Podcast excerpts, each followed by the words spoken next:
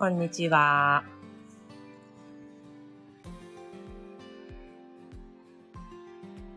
さて、えー、カンタ、プレイヤースカンタチャンネルの火曜日 MC もとこです。音楽、BGM と私の声のバランスなどは大丈夫でしょうか？この始まってすぐ来てくださる方って、あの、なんかお知らせとかを受け取って来てくださるんですか？すごい嬉しいです。ありがとうございます。今日はちょっと、えー、SNS でのお知らせなしに来て、あ、始めてみました。ありがとう。え、あ、そうなんだ。ありがとう。ピコンって来るんですね、通知が。はい。えっと、今日はね、別曜日の、別の曜日の、えー、スタイリスト、ミカさんから、えー、その配信中にですね、ご質問いただいたことへの話からしていきたいと思います。この間ね、ミカさんとも、あの、ユージさんの生誕祭でお会いした時に、あ、私のラジオ、あの、配信の時に、もとこちゃんに質問しといたから、って言われました。あの、私もね、ライブではないんだけど、その日中に聞いてて、あ、なんか私に話しかけてくれてるなんて思いながら聞いてました。えー、スタイリストミカさんからのご質問はですね、お塩についてなんですね。うんなんかミカさんがお塩のことをちょっと今最近気になってるらしくて、えー、アイルベーダー的に、えー、東洋学的にお塩ってどう見るの、えー、いろんな種類のお塩があるけれども、どのように考えていったらいいの？というご質問でした。えー、アイルベーダーではですね、本当に、えー、お塩についてはたくさん古典書のあらゆるところに記述されています。まず、皆さんが日本で食べる、よく食べているお塩っていうと大きく3種類あると思うんですね。一つは塩化ナトリウムと言われている、えー、生成塩ですよね。えー、人工的にお塩を、えー、科学的に作ったもののことを、まあ、塩化ナトリウムと言って生成塩と言ったりします。もう一つは海の塩と書いて海塩。もう一つは岩の塩と書いて岩塩。この三つが、うん、スーパー、どこのスーパー行っても売られてるし、皆さんが塩買おうかなと思った時に売り場に行くと、まあ、一旦悩むのかなそれとももうこれがいいって決めて買ってるものがあるのかなどうでしょうかね。生成塩という塩化ナトリウムは本当になんだろうあれは 500g?1 キロ？お砂糖と同じようなこう平たい大きい袋に入って、まあ、100円ちょっとで売ってたりしますよね。一番リーズナブルリーズナブルなものかもしれません。その底にはさ、売り場の中に、まあ輸入も、輸入物っていうのもあってだろうけど、5、600円で 200g とかさ、100g5、600円とかするお塩もあったりするじゃない？なので、まあ本当に塩売り場にはいろんな種類の塩があって、っていうね、このえー、食事には欠かせない、私たち人間がご飯を美味しくするときには欠かせない塩というものなんですけども、まあ、されど塩という感じで、アイルベーダーにはとてもあの、塩についてね、深い知恵があって、皆さんには今日はそれをシェアしたいと思います。えっ、ー、と、さっき言った3種類ね、塩化ナトリウムという生成塩、それから海塩、岩塩。まあ、この中の最初の一つ目の塩化ナトリウムっていうものはアイルベーダーには出てこないんですけれども、逆に言うとですね、天然のものではないという考え方から一つ考察ができます。えー、私たちはですね、天然のものではないものを食べるとですね、消化に負担がかかるっていうふうにアイルベーダーの古典書には書かれてるんですね。体が、えー、地球にあるものではないものはやっぱり知らなくて、あの、消化する過程の中で消化が重たいと認識して、または、これは何なんだと体がびっくりしてですね、体は、えー、それを頑張って排出しようというシステムが働くんですね。だから、あのー、塩を取るとね、あ、生成塩を取ると体は体内にこう蓄えたたくさんの水分を使ってですね、頑張って排出しようという力を働かせていくんですね。なので、まあ、健康という面で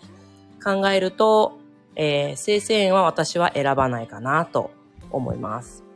で次、海塩という海の塩ですね。これは海塩という海の塩と岩の塩と書いた岩塩とちょっと、えー、その比較で話をしていきたいんだけれども、まず岩塩、ちょっといきなり飛ぶんだけど、岩塩って、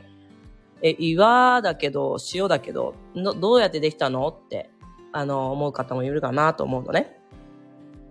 岩塩っていうのは、まあ地殻変動だよね。私たちの人類史をはるかに、えー、超えた、この地球の歴史の中で、地殻変動が何度も何度も起きて、今でも私たちが住んでいる日本という大陸だって、じわじわと動いているじゃない？そういった地殻変動の中で、えー、ぽっかりとこう、海から切り離されてしまった土地だったり、あの、突如こう、うん、火山、火山活動が起きたりとかして、海、海の水が、あの、上の方にね、上昇していったりとかして、海から離された海水ですよね。それが岩の中に吸収されていって、まあ本当に何億年かもしれないっていう年月を経てですね、太陽の光を浴びて、えー、ナチュラルな岩、あ、ナチュラルな性質になっていったっていうものが岩塩なんですね。なので、元は海塩なんだけれども、えー、地殻変動によって、えー、あの、海から切り離された塩分が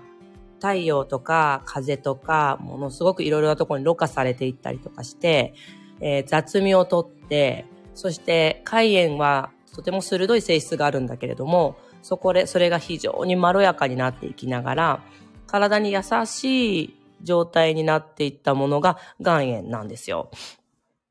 ね。あの、海塩と岩塩の比較で言うと、肝炎は非常に鋭い、体の中で鋭いっていう性質を、あの、効果、の、なんだ、薬理効果を与えてくれるものなんですね。だから、あの、体の中に、うん、深いところに例えば毒素が溜まっていて、それをちょっと鋭く、排出したい。または、お薬を、何かお薬としてハーブや、うん、食べ物を取るときに、それを鋭い、ちょっと鋭い力を使って奥の方に運ばせたいっていう時に、肝炎は稀に使うんですけれども、基本的に岩塩、アイルベーダーでは岩塩を、岩塩推しなんですね。岩塩推し。岩塩は、えー、血液、あの、薬理効果って話をしたでしょ？えっ、ー、と、海塩というね、あの、一番私たちがこう、せあの、自然からいただきやすい塩は、とても体を温めて、さっき言ったように鋭いという性質があるのに対して、あの、岩塩というものをその何億年もかけて、あの、まろやかになっていた、あの岩塩というものはですね、なんと体にこう、需要を与えていってくれて、競争、需要競争してくれて、そして血液を汚さないで、塩というものを体に、の、あのなんかこう、体に浸透させてきてくれるっていう性質があるんですね。そう。えっ、ー、と、逆を言えばですね、肝炎は、あまり取りすぎるとですね、血液を汚してしまうっていうふうに考えられています。だから、えー、私たち、あの、アイルベーダー好きはですね、何かこう、お塩を選ぶとするならば、ほとんどの方が岩塩を選んでるんじゃないでしょうかね。その中でもですね、えー、岩塩にもいろいろあるのね。まあ、産地にも、産地っていう、産地がそのまま名前になってるものも多いと思うけど、私が推しなのは、えー、二つあって、一つはヒマラヤ岩塩といって、ヒマラヤ山脈、山脈で取れるお塩ですね。あの、すごく年月を、が古い岩塩を取ることができます。それからもう一つ。もう一つはね、クリシュナ岩塩というものです。クリシュナっていうのは、あの、ヒンドゥー教の神様のクリシュナの名前をつけて、クリシュナ岩塩と読むんですけども、えっ、ー、と、真っ黒いんですよ。クリシュナ岩塩って、見た目真っ黒くて、うんとね、ちょっと香ってみるとですね、硫黄というか、うん、いろいろなね、こうミネラルの香りがたくさん香ってくるんですね。あの、うん、料理に料理にクリシナ岩塩を使うと、それが奥ゆかしい旨味になるし、それからたくさんの、あの、ミネラルがたくさん含まれているので、そういった意味でもね、ミネラル補給にもいいんですね。それから私はね、クリシュナ岩塩というものをよくお風呂に入れて、あの、入浴剤にするんですけれども、この硫黄成分が入っていたり、いろいろなミネラルが入っていることでですね、マグネシウムもたくさん入っていて、そういったものが含有されていることで、体が本当にポッカポカになるっていうことと、それからデトックスになるんですよね。あの、一般的に塩はね、デトックス、ちょっと塩風呂入ろうかなって思って、塩風呂をね、使っ、塩風呂をしてる人は多いと思うんだけど、まあ、その中で、あの、元子さんだったら何を選びますかって言ったら、迷わずクリシュナ岩塩というね、あの、ものを選びます。もしかしたら今喋りながら思ってたんだけど、日本ではクリシュナ岩塩って、あの、言わないかも。黒い塩と、黒塩とか言うかもしれない。あ、いで、あの、オンライン上でね、参加してくれてるコメントの中にね、井出武さんがいるんですけども、カンタのオンラインショップで売ってるねっていうね、あの、ちょっと回し物がいますけども、はい、カンタのオンラインショップでですね、あの、入浴剤、あの、食用ではなく入浴用として、えー、販売しています。すごくね、あの、なんだろう、えー、ゴロゴロとして、こう、一つをこう、手でグーするしたらちょうどいいぐらいの大きい、大きい塊として売ってるんだけども、それをですね、あの、お風呂の中に入れるとですね、から、あの、うっすらとこう、硫黄の香りがしてきて、体がすごく芯から温まるというのと、それから、あね、エネルギーブレイクになるっていうこともあって、まあ、硫黄泉が好きな人には超絶おすすめですね。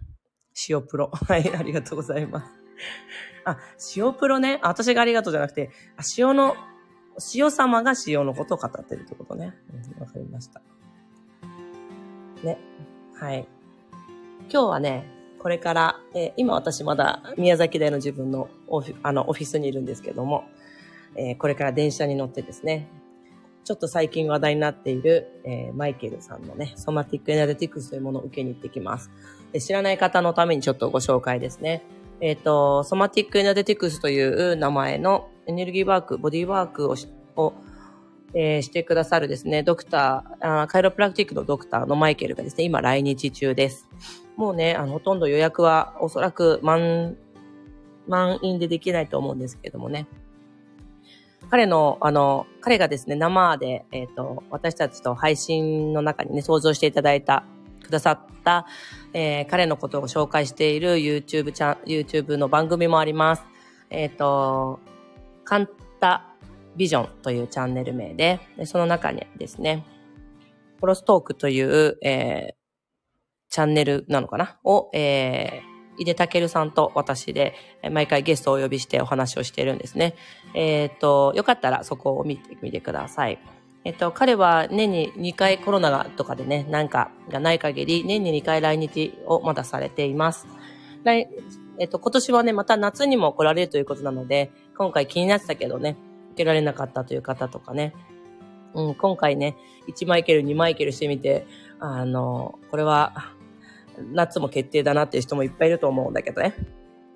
あの、また夏も楽しみにしていてくださいということで、あの、私は何も、あの、そこの運営に携わってるわけでも、な、全く何でもないんですよ。あの、マイケルが、マイケルいいよって言ってたいだけなんですね。